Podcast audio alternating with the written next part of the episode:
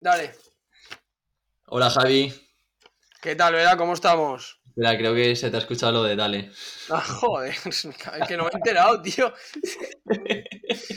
Bueno, pues da igual, seguimos. Vamos a seguir, sí, sí. Que, que sea parte de, Dale. del podcast. Dale. No me he enterado, no me he enterado que estaba contando lo de. Dale, lo de para carajo. grabar. Nada, estamos aquí de vuelta. Javi, un placer tenerte aquí otra vez. Dale. Va, que esto es, esto es serio ya. Que... ¿Qué tal? ¿Cómo va? Muy bien, muy bien. La verdad es que nos hemos descuadrado un poco con el tema de, del inicio de la grabación, pero bueno, como siempre, sabes retomarlo bien. Y estamos aquí para pasar un buen rato, cada uno ya en un sitio diferente. Vuelta. Así que nada, ¿tú qué tal todo por ahí? ¿Bien? Pero bien, bien, siguiendo con el, con el podcast y, y con todo. O sea que...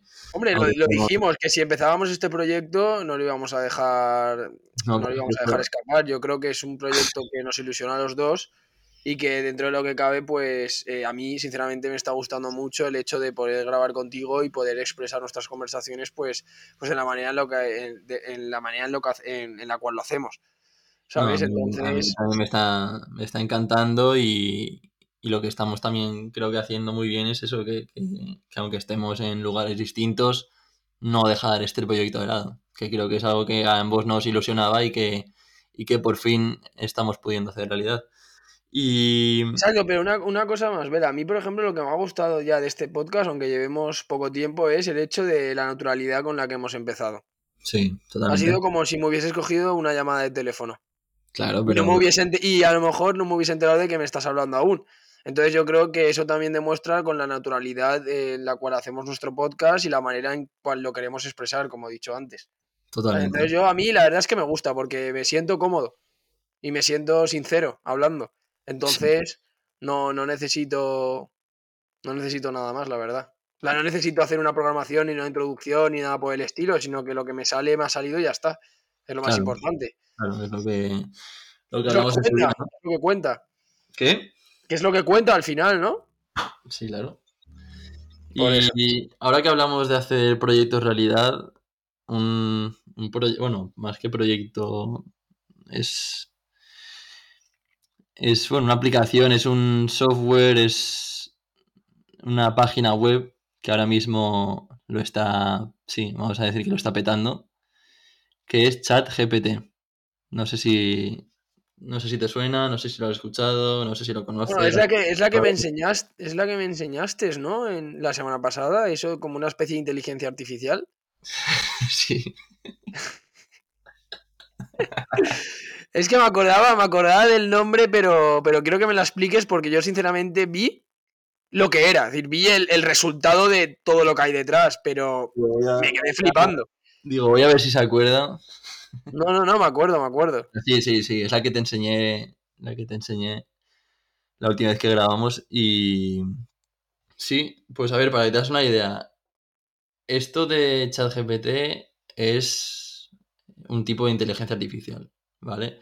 Es, o sea, consiste de un formato de diálogo, ¿vale? Igual que en Apple, por ejemplo, tenemos a Siri, que en cuanto decimos, oye Siri, pues tenemos una vocecita al otro lado que le podemos pedir lo que queramos.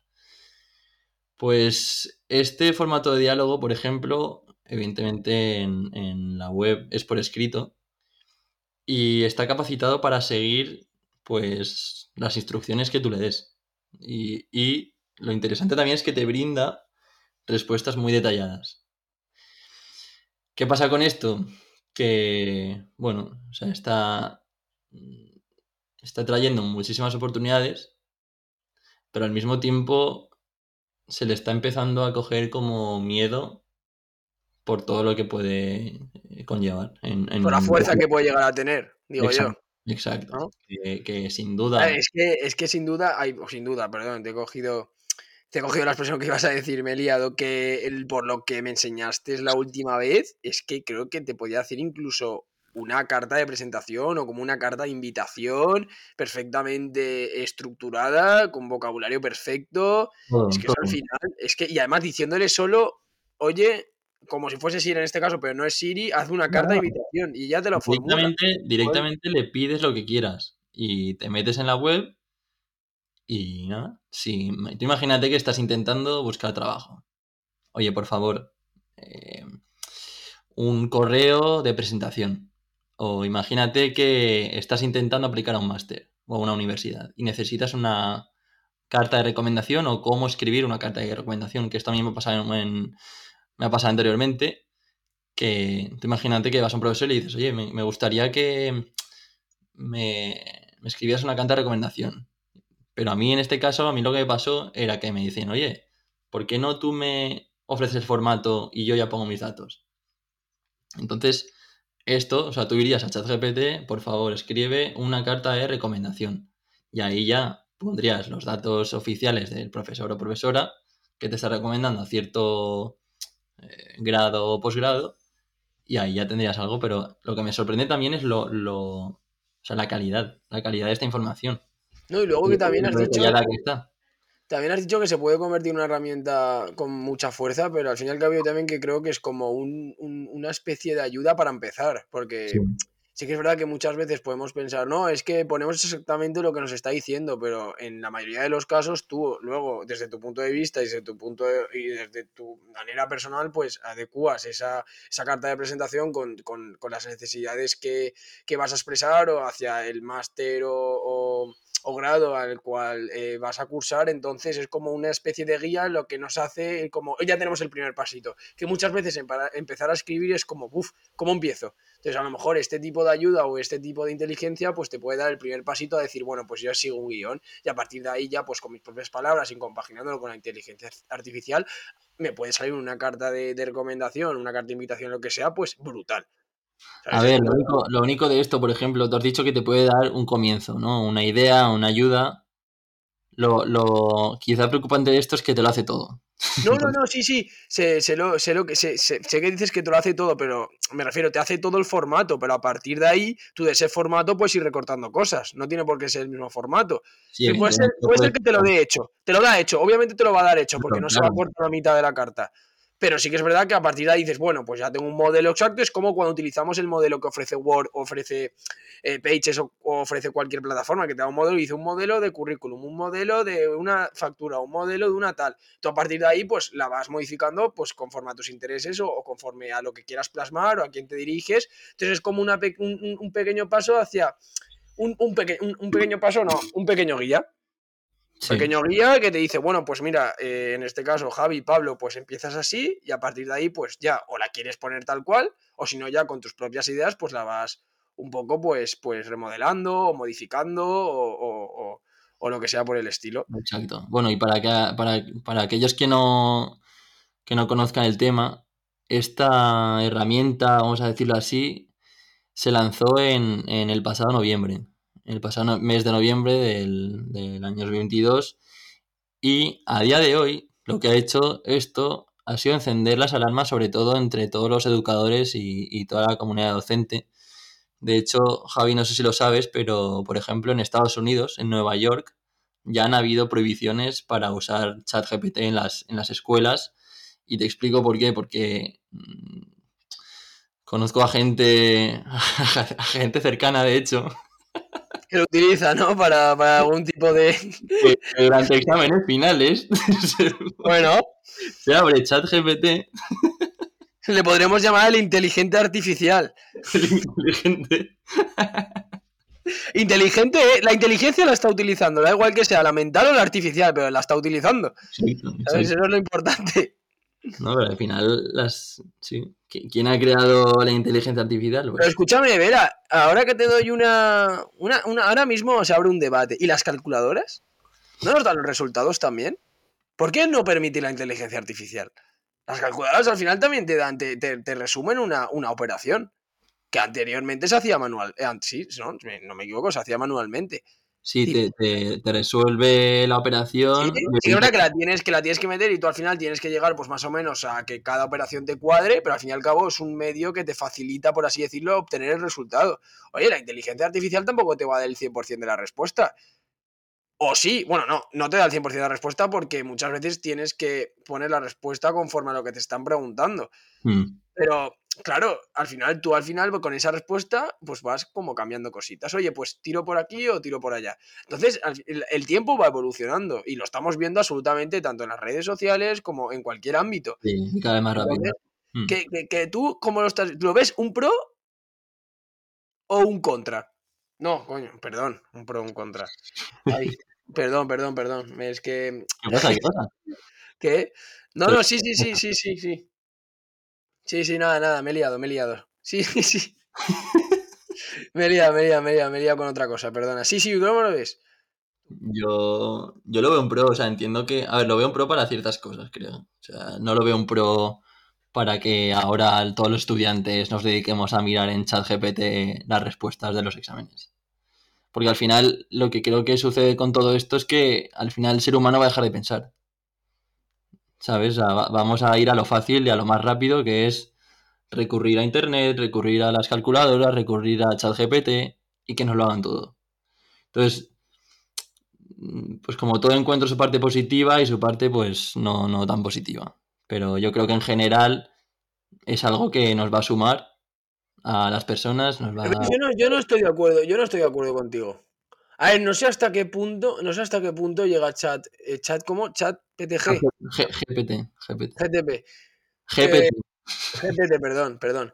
Yo no sé hasta qué punto, es que la- lo he escuchado una vez hablando contigo, eh, no lo he escuchado más, perdona si no me sale el nombre, pero no sé hasta qué punto resuelve las cosas, pero entiendo que no te puede hacer un estudio de mercado, ¿no?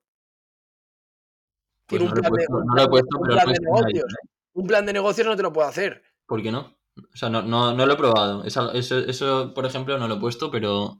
Claro, me refiero, te puede dar más o menos a que te haga un estudio, te dé una serie de cifras o te dé una serie de datos que eso puede ayudarte a evolucionar tu, tu plan de negocio.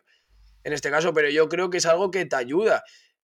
¿Sabes? En plan, yo creo que es una facilidad que se le ha puesto al ser humano para determinadas cosas. No significa que el ser humano no vaya a pensar en otras cosas, sino que es una herramienta que se pone, pues, para facilitar aquellas cosas que antes tardábamos más, antes tardábamos más tiempo en hacer.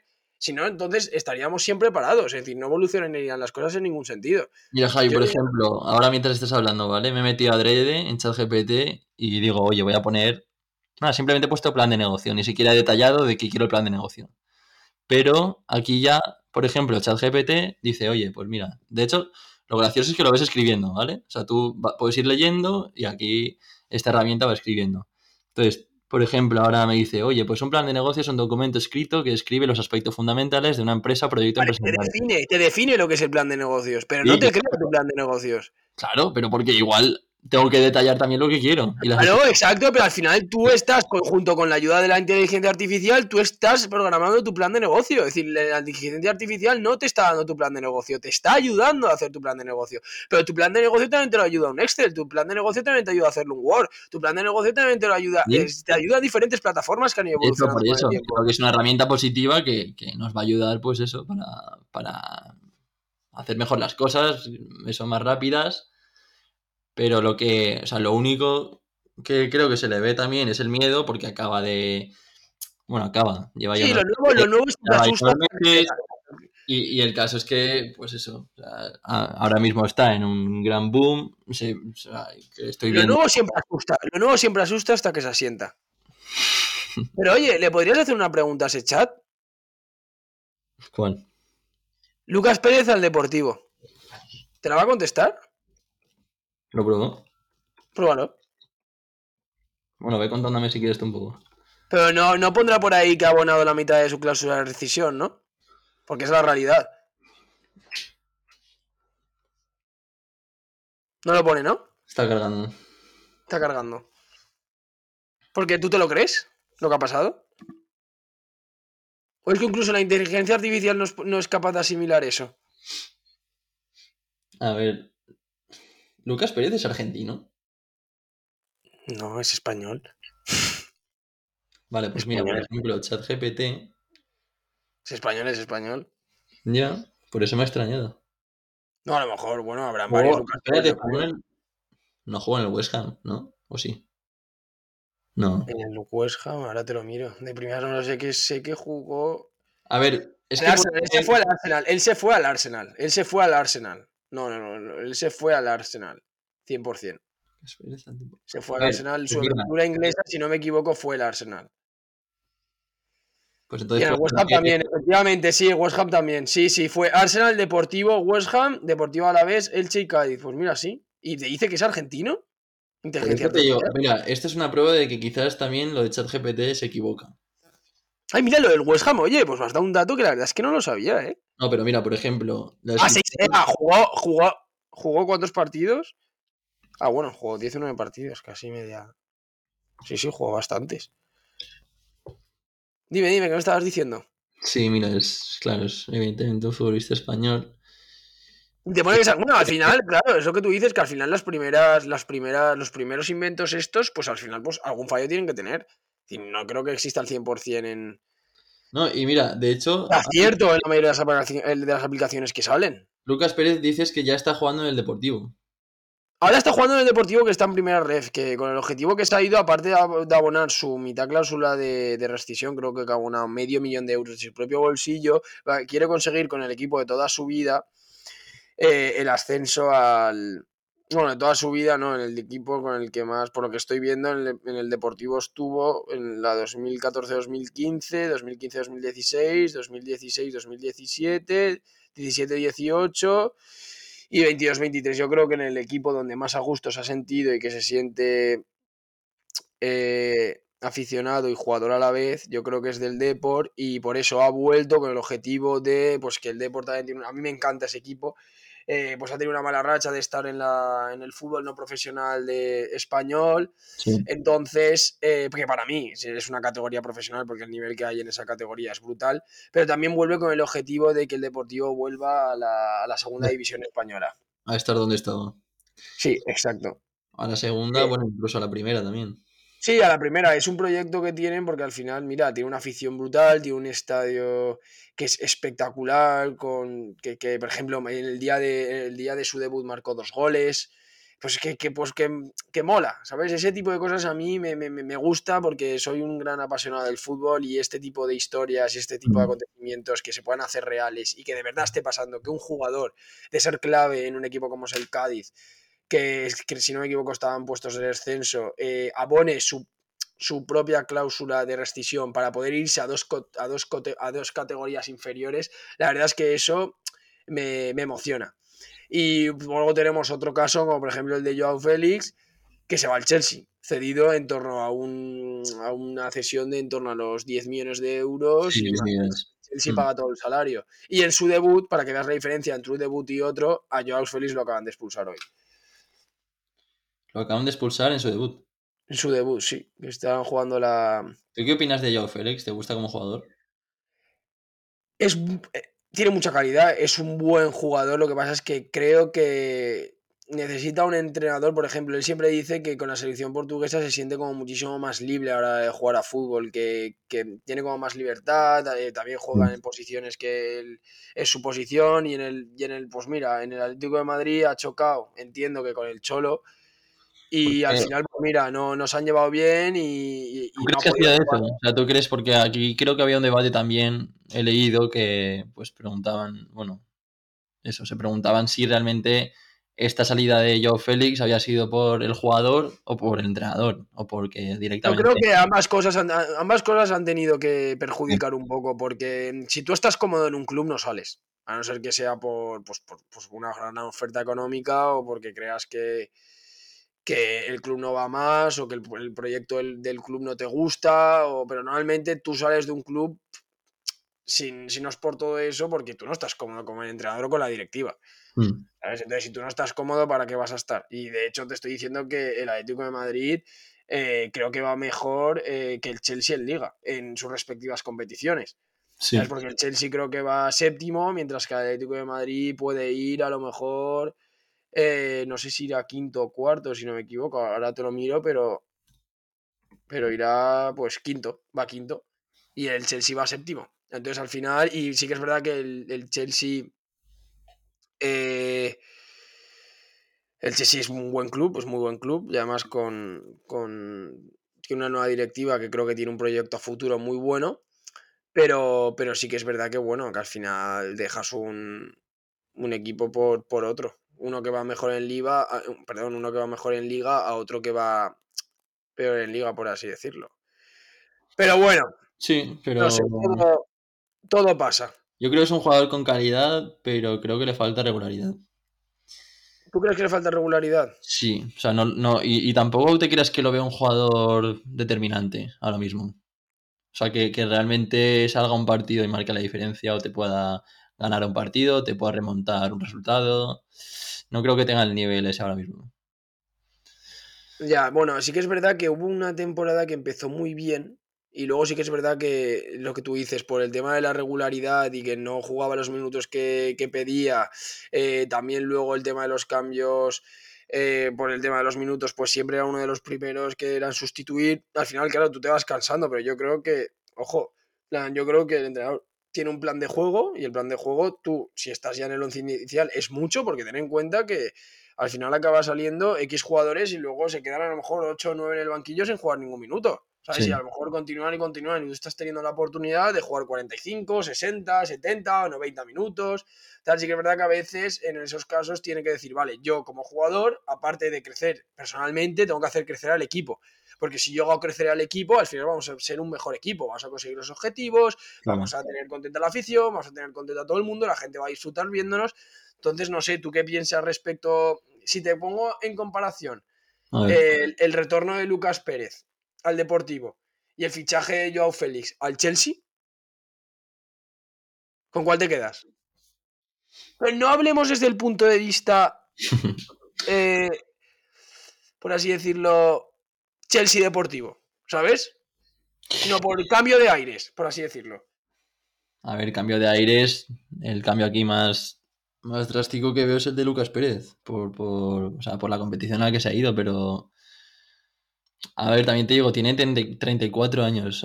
es verdad que sigue rindiendo a un alto nivel, pero no sé hasta qué punto va a poder llegar a alcanzar todos esos objetivos que dices que tiene de subir a las categorías superiores. De todas formas, también veo interesante el proyecto de Joao Félix. Ahora en la Premier League, en un equipazo como es el Chelsea. Y que Sí, pero pueda. se va seis meses solo, ¿eh? ¿Qué? Se va seis meses. Suficiente. Cuatro, seis, seis meses. Suficiente. ¿Suficiente, tú crees? ¿Seis meses para un jugador en una liga totalmente física? Tiene un ritmo de juego que es altísimo. Un jugador que tiene muchísima calidad. Es decir, yo creo que no le pega nada. a la liga. Esa. Eh, Lo que me extraña, Javi, es que no se haya puesto bien físicamente en el Atlético de Madrid. Y que ahora le cueste, aunque estoy de acuerdo contigo que la Premier League puede ser que sea más física que la española, pero si este tío no está bien preparado físicamente en el Atlético de Madrid, dudo que lo esté en el Chelsea, la verdad. Entonces, no sé, no sé cómo le irá, ojalá le vaya bien.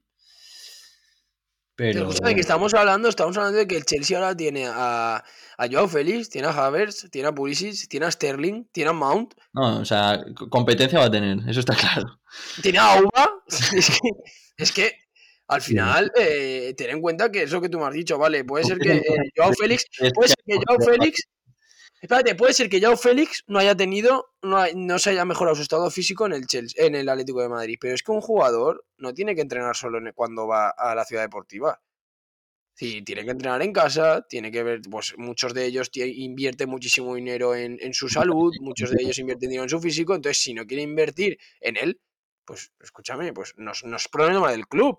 El club te pide unas cosas, sí que es verdad que no te obliga, pero te pide una serie de rendimiento. Pero luego Mm. tú, mentalmente y personalmente, dices hasta cuánto quiero alargar mi carrera deportiva. ¿Me quiero lesionar? ¿No me quiero lesionar? ¿Quiero poder competir en otra liga? ¿Quiero ser superior a mi rival? ¿Superior al defensa? ¿Ganar velocidad? ¿Ganar ritmo? ¿Ganar por cuerpo? Es que el fútbol es mucho, no solo la calidad. Las decisiones de juego, ¿sabes? Entonces es diferente.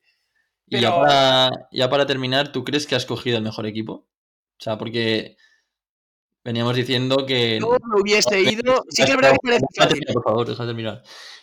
Yo, Félix, es verdad que en el Atlético de Madrid no estaba jugando casi últimamente. ¿Y tú crees que ahora, por irse al Chelsea, que ya hemos dicho los jugadores que tiene, va a jugar más minutos? Bueno, yo, si hubiese sido él antes, no sé, no sé si lo demandaría al Arsenal, en el sentido de que lo querría, pero yo, y no por el estado de. no por el estado que se encuentra el Arsenal ahora mismo, pero yo por la por la juventud que hay en el Arsenal, sí que es verdad que en el Chelsea también hay mucha juventud, pero más en el Arsenal, me hubiese ido al Arsenal. No porque vaya primero en la Premier, ¿eh? Y obviamente me dices otro año que va cuarto, tercero y me voy también al Arsenal. Sí. Porque al final yo creo que eh, él, la decisión que toma, yo creo que es una... Quiero salir ya, quiero salir ya. ¿Sabes? Quiero salir de Atlético de Madrid, no sé cómo hacerlo. Entonces Sí. seguramente tendría muchas ofertas, pero la primera oferta que más le llamó, pues la coge. Claro. ¿Sabes? Es como quiero salir, quiero estar cómodo, pero es que a lo mejor se piensa que en el Chelsea va a ser todo rositas. Y luego será una decepción. Porque de Inglaterra no sale siempre el sol. ¿Sabes? Entonces, no sé. Para mí, bueno, cada uno hace con su carrera deportiva lo que, lo que quiere, pero bueno, siempre pues, pues, pues podremos opinar. Pues sí. Pues nada, ha sido un placer, Vela, tenerte aquí otra vez. Hemos hablado de aquí. hemos hablado de, de fichajes, hemos hablado de absolutamente de todo. Como siempre, un podcast más. Y, y nada, te agradezco mucho otra vez estar compartiendo este proyecto contigo y que sean muchos más podcasts como este. Así de naturales, porque me ha gustado porque realmente este ha sido, al igual que nosotros también, pero este ha sido realmente natural. Sí, y la verdad es que al principio, de hecho, me he planteado, oye, vamos a pararlo, que la introducción no ha salido como queríamos, pero bueno, al final hemos dicho, bueno, Natural, me he sentido, me he sentido tranquilo al hablar, expresándome las ideas que tenía. Tranquilo. Así que nada, Vera, cuidado. un abrazo enorme, tío. Dale, Cuídate. abrazo. Cuídate, adiós.